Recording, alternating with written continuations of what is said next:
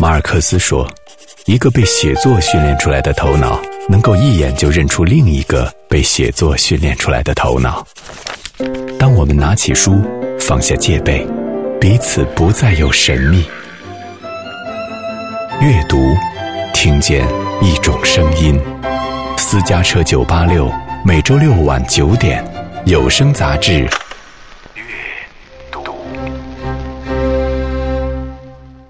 雷默说：“虚构的真实，有时可能比现实的真实更打动人。”也有这种疑问，就说这个小说写到后来会不会太用力了，太残忍了？看到的人说。他在医院门口用斧头把自己的左手剁了下来，特别能理解，就是这样的一种写作，在文学的世界里它是成立的。对，肖生蹲在家门口那条破旧的门槛上，屁股朝向外面。好多当代那小说，它其实人物的面目都是模糊。十岁那年，我不得不离开村子去镇上，学校到顶了，我的头皮碰到了天花板了。虚构的真实比现实的真实更加真实，怎么理解这句话？小说其实，你如果想长远的走下去，其实虚构是很重要的。小说家肯定是通过一个一个细节，然后建立起一个小说世界。就是你能看到八分之一以后，你能想到其他的八分之七，那这个小说是成功的。阅读，追火车的人，专访作家雷默。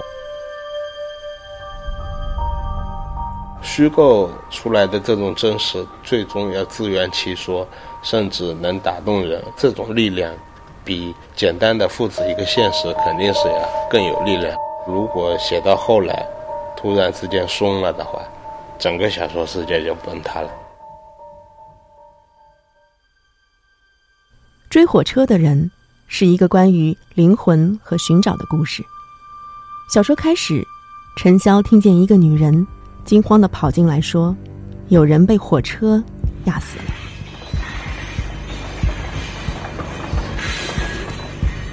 火车骤然而至的刹车声揭开了三七市凌晨的序幕，那就如一声凄厉的叫喊，惊醒了很多还在睡梦中的人们。程潇的女人迟迟没有回来，也没有其他人跑来告诉程潇到底发生了什么。程潇有了些许的焦灼。这事儿发生在几年前，还不至于这样。那时候他的眼睛还没瞎。小说《追火车的人》节选。陈潇是一个瞎子，死于这次火车事故的人是他的父亲。就是他本来是个瞎子，到最后眼角膜是移植于他父亲的这个遗体的。他父亲给了他这双眼睛以后，眼睛本来就是用来寻找的。然后他去找了他父亲的这只手。冷柜里的父亲闭着眼睛，身体支离破碎。程潇轻轻地叫了两声“爹”，回过头看着大家，突然嚎啕大哭起来。程潇拉住唐伯说：“爹不能这么草率的火化了，要找个人把尸体缝起来。”殡仪馆技术最好的入殓师答应帮这个忙，尸体拼凑好了。少了一只手，这只手的丢失，也让他的这种精神濒临崩溃。人在一种极端的状况下做出了这种决定，当然是处于疯狂的边缘的。死无全尸，在陈潇听来像一句诅咒，也像一个心结。陈潇怎么也不愿意父亲这样死去，父亲的眼睛似乎在看着这一切的发生。于是，陈潇决定寻找那列火车，他要把父亲的那只手找回来。血缘的这种关系，这只手某种意义上也成了他父亲的一个象征。到最后，这只手又丢了。黑胶布散落了一地，塑料袋被撕扯过，已经空了。爹的手被一群野狗吃了，眼看着就要到家了。程潇感到无比耻辱和痛恨，他扇了自己很多耳光。程潇跌倒在了地上，摔下去的声响很大，身体里淤积的悲痛也释放了出来。程潇发觉自己再也控制不了自己，他在那里嗷嗷大哭起来。散落一地的黑塑料碎片被程潇一片一片地捡了起来，紧紧地捂在胸前，然后他往三七室的方向走。陈潇拼命寻回的那只手，最后丢失了。在所有荒诞、惊人和不可想象的人物经历中，抽丝一般的无力感，一种生活惯常的遭遇，成为了压倒骆驼的最后一根稻草。他失去了父亲的这双手，他像失了魂一般。三七室的医院收了一个奇怪的病人，据看到的人说，他是有准备的，在医院门口用斧头把自己的左手剁了下来，断臂上的鲜血像消防龙头一样喷得很远。周围的人尖叫着四散逃窜，那个疯子用完好的右手捡起了掉在地上的左手，脸上一点痛苦的表情也没有。也有这种疑问，就说这个小说写到后来会不会太用力了，把自己的手给剁下来，太残忍了。放在现实逻辑当中来说，很有可能剁一个手指头，它都是。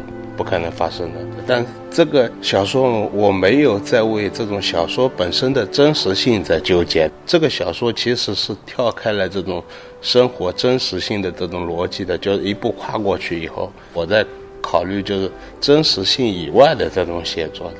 当初他们想改编成电影的时候，导演也觉得结尾写的特别好。如果不那么写，很有可能这个小说从他眼里就这么过去了，他可能不会选择进行收购买这个版权。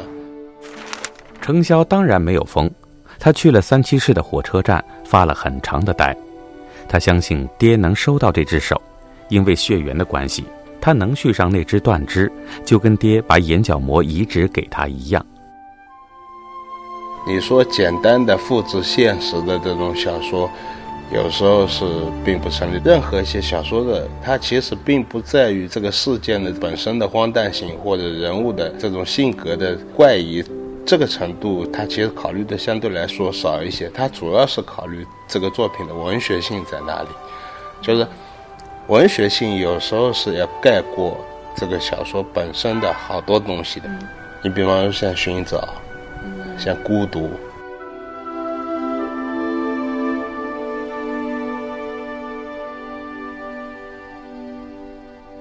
在雷默看来，小说都照着现实写，在小说里就可能成为不了故事。某一种粗暴的表达，一些错位多重的可能性，在小说的逻辑里，它符合一个小说的真实。这是我第二次采访作家雷默，继他的小说集《气味》之后。雷默，文学港杂志编辑部主任，宁波市作协秘书长。多次在《收获》《十月》《花城》等文学杂志发表小说六十多万字。二零一七年，中短篇小说集《追火车的人》出版发行。《追火车的人》是一个中短篇小说集，里面的故事大都写于二零一四年至二零一六年间，并同期发表在了《作家》《十月》《收获》这些文学期刊上。作为其中的一个中篇，同名小说《追火车的人》已经确定。将被拍成电影。小说集一共十个故事，除了追火车的人，还有鸡蛋、傻子和玻璃瓶、信、奔跑、三七式、告密等等。每个故事里都有一个能让人记住的人物，比如鸡蛋中的肖申，奔跑中的瘸子马良，信中的那位老画家，还有告密中的国光的爸爸。他们都好像是被时间遗忘的人。他们的遭遇和这个时代，仿佛有着某种错位和不解。对你小说里面的这些人物特别的感兴趣。我曾经把追火车的人这个故事跟我朋友复述了一遍，然后他的第一反应是这个主人公有病吧？后来回想了一下，我发现小说里的很多人都有一点偏执，都有一点所谓的病。我就在想，这些人物是怎么跑进你的这个故事？你去看中国先锋的好多小说，他其实也在写疯子。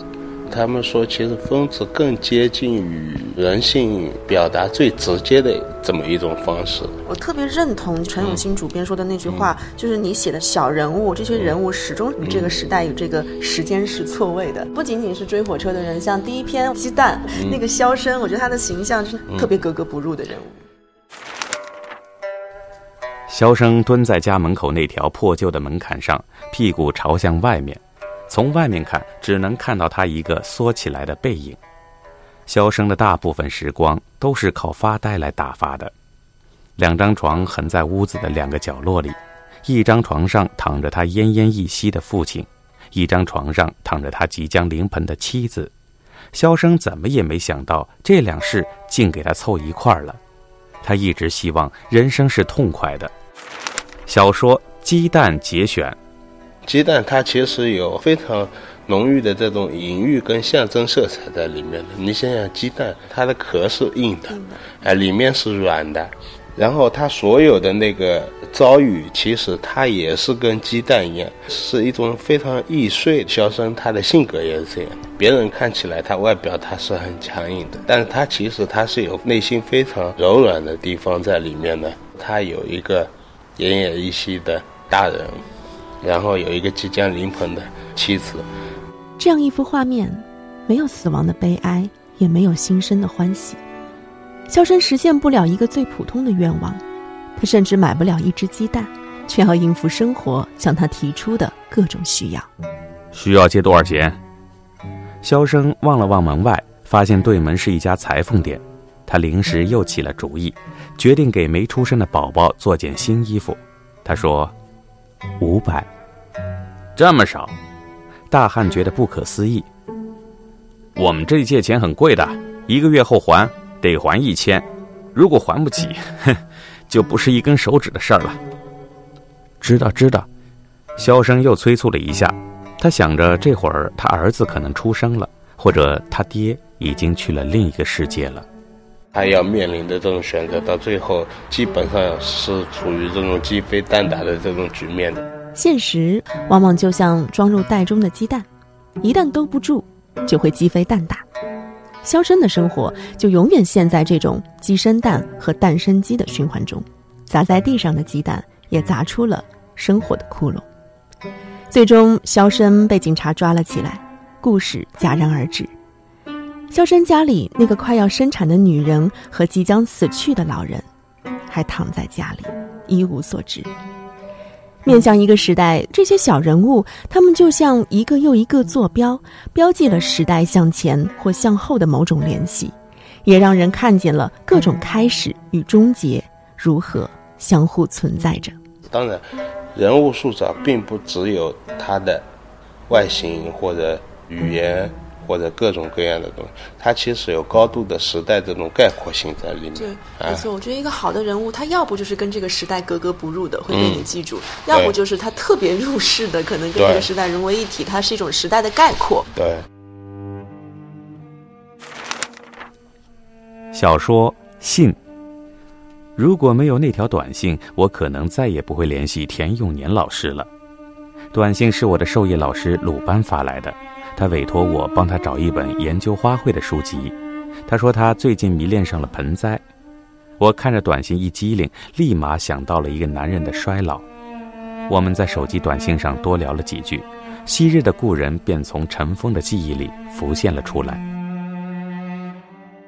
信这个小说写的时候大约是零四年年底。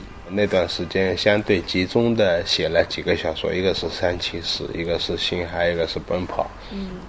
然后《信》这个小说呢，其实我在鲁院的时候，我已经在想了，因为这种时代的变化啊，其实我是很早就意识到。但是写小说其实它是需要切入口的，嗯，就像一把手术刀一样，它需要这个切口当然是越小越好。小说从一条短信开始，打开了局面。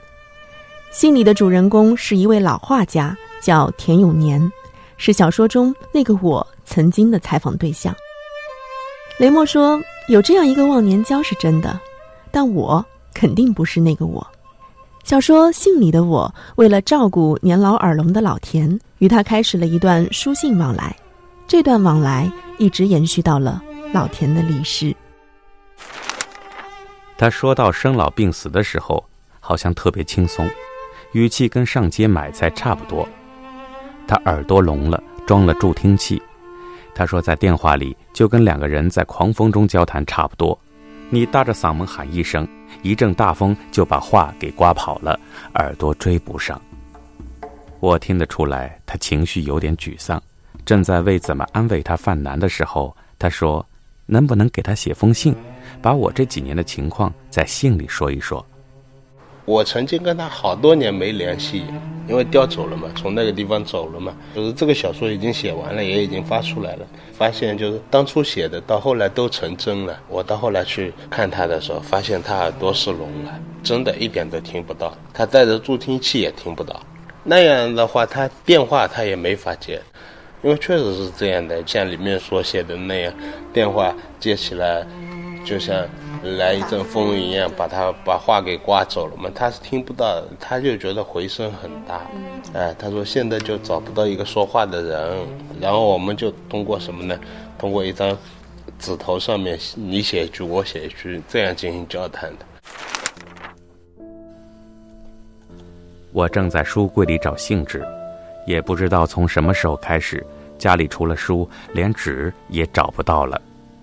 我爱人在找信纸的时候，把我当年写给他的情书也翻了出来。那些信纸薄得像糖衣，上面密密麻麻地写满了字。那些字又小又密，每行之间一点空隙也不留，似乎能看出我当年追求爱情时急吼吼的模样。这个信这样的一个意象，包括他写信这样的一个举动，对这个小说人物来说意味着什么？其实这个小说有好多东西我都是，呃，没法说。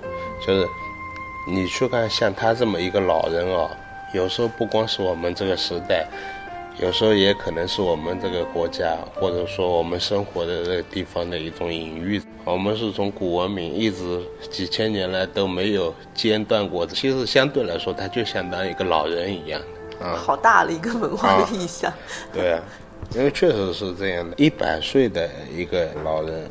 那么生活过来的，然后他跟所谓的现代的新兴的这种文明之间的这种交流，他有一个比他小那么多岁的老婆啊。小说肯定是这样，就是你并不是只讲一个故事，故事把小说给包圆了，包得太满了，肯定是有问题的。如果一个一个小说，你要把所有的那些东西，你在读完小说的那一刻，你全明白了，全清楚了，这小说肯定是失败的。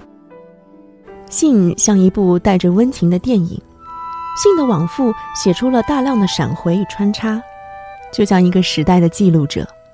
信在科技发展的今天即将离场，不止信封和邮票，对一手好字的追求，对千言万语的渴望，还有更多的更多。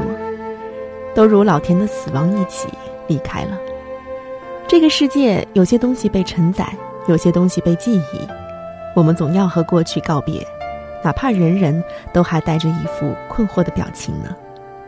时代的变化带给现实的种种冲突和惊慌，不仅在《信》这个小说里，还有《奔跑的故事》，也指向了一种微妙却矛盾的人心。林默说。写这个小说的动机是欧阳江河老师讲的一个故事，后来他就把这个故事变成了这样一个小说。马良和浩明都渴望行走的畅快，因为他们的脚有病，它源于某种同病相怜的心理。但有一天，村子里突然有了自行车，这种平衡就也被突然的打破了。小镇上出现了自行车。出现了自行车以后，他矛盾就出来了。没有骑过自行车的人，他就觉得这个东西是用来干什么的？人家说这个其实是用来骑的，他就认为这两个轮子上人怎么坐上去，坐上去不就倒了吗？不会骑的人都这么想，等你会了，想倒都倒不下来，骗人！小伙子急了，抓过自行车，撅着屁股横在了惊呆的马良面前。浩明一直趴在小窗户后面打量着，他没有吭声，只是一直盯着那辆自行车。这个时候，猪肉阿三的女儿找来了，她穿着一条红得像鸡冠的大裙子。她看到亮晶晶的自行车，眼珠子也变得亮晶晶起来。小说《奔跑》节选。有一天，他发现了真的这个自行车是可以用来骑的时候，他为什么非常迷恋？他用他所有的积蓄去买了自行车，开始修路。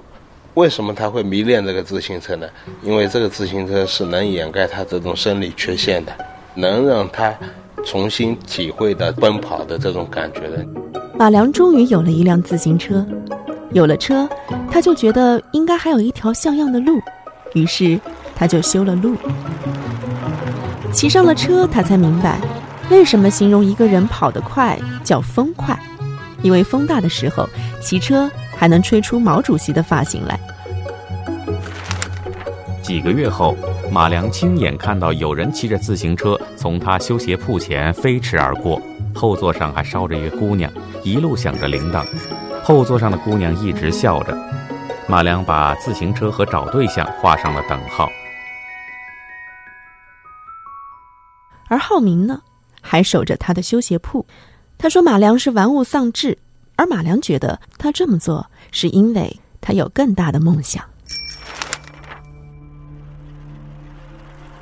自行车越滑越快，从自行车变成了脱缰的野马，又从野马变成了飞鸟。那时候马良慌了起来，他不知道这样的情况下自行车是不能急刹的。随着一声轻微的爆炸声，马良从车上飞了出去，最终他像只蜷缩起来的动物，滚了好几米，滚到了一堆乱石中，才停了下来。马良被人送到了医院。经过抢救，捡回了一条命，但他那条完好的腿没有保住。他骑自行车出了事故，然后到最后，反而两个人又能回来，又重新和好如初。他这种心理的这种微妙的这种东西，他其实虽然是借助于外物的，但是他其实都是沿着内心在走。仿佛一夜之间，三七市的马路上多了很多自行车。那些自行车长得也一模一样，一个比一个骑得快。大家说，马良的那辆自行车肯定也在里面。三七四，对你把所有的人物都放在里面，让它发生一些化学的反应。那你怎么去描述它？它是一个什么样的地方？鱼儿有个三七四嘛，我在鱼儿也生活过一段时间。当然，我的小说当中的三七四跟鱼儿的那个三七市没有。任何一点关系，他就借用了他的名字，我就觉得这名字挺好。嗯，三七四二六四很有意思啊。本来这本书就叫三七四，因为你看好多小说就发生在三七四里面。到后来改了书名，里面提到一篇小说就叫三七四，它其实讲的是对传统传统的那些道德伦理的一个具有反叛性叙事的这么一个东西。三七四，它的那个门口。就是他经常回忆起他爸爸没出车祸的时候，他爸爸经常背着他，他像浮在一座大山上一样的，远远的能看到三七市那个口上有贞节牌坊。我依稀还记得爸爸背着我在一条乡间马路上行走，那时候我很困，快趴在他背上睡着了。爸爸问我：“你看看三七市到了没？”我从他背上伸出细长的脖子，看到了远处一个大大的门，这便是三七室。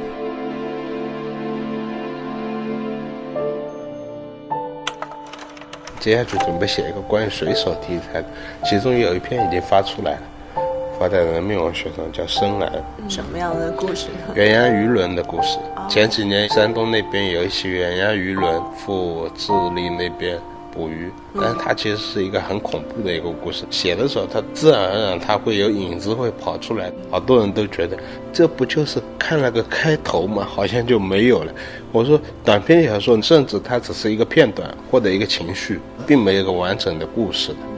尤其是海明威的那些短片，你去看，他其实写的就是冰山一角，他不可能就是把水面下的八分之七他都写出来的。当然，我也想把其他的一部分给写出来。可能用色彩的这种结构来结构整个故事。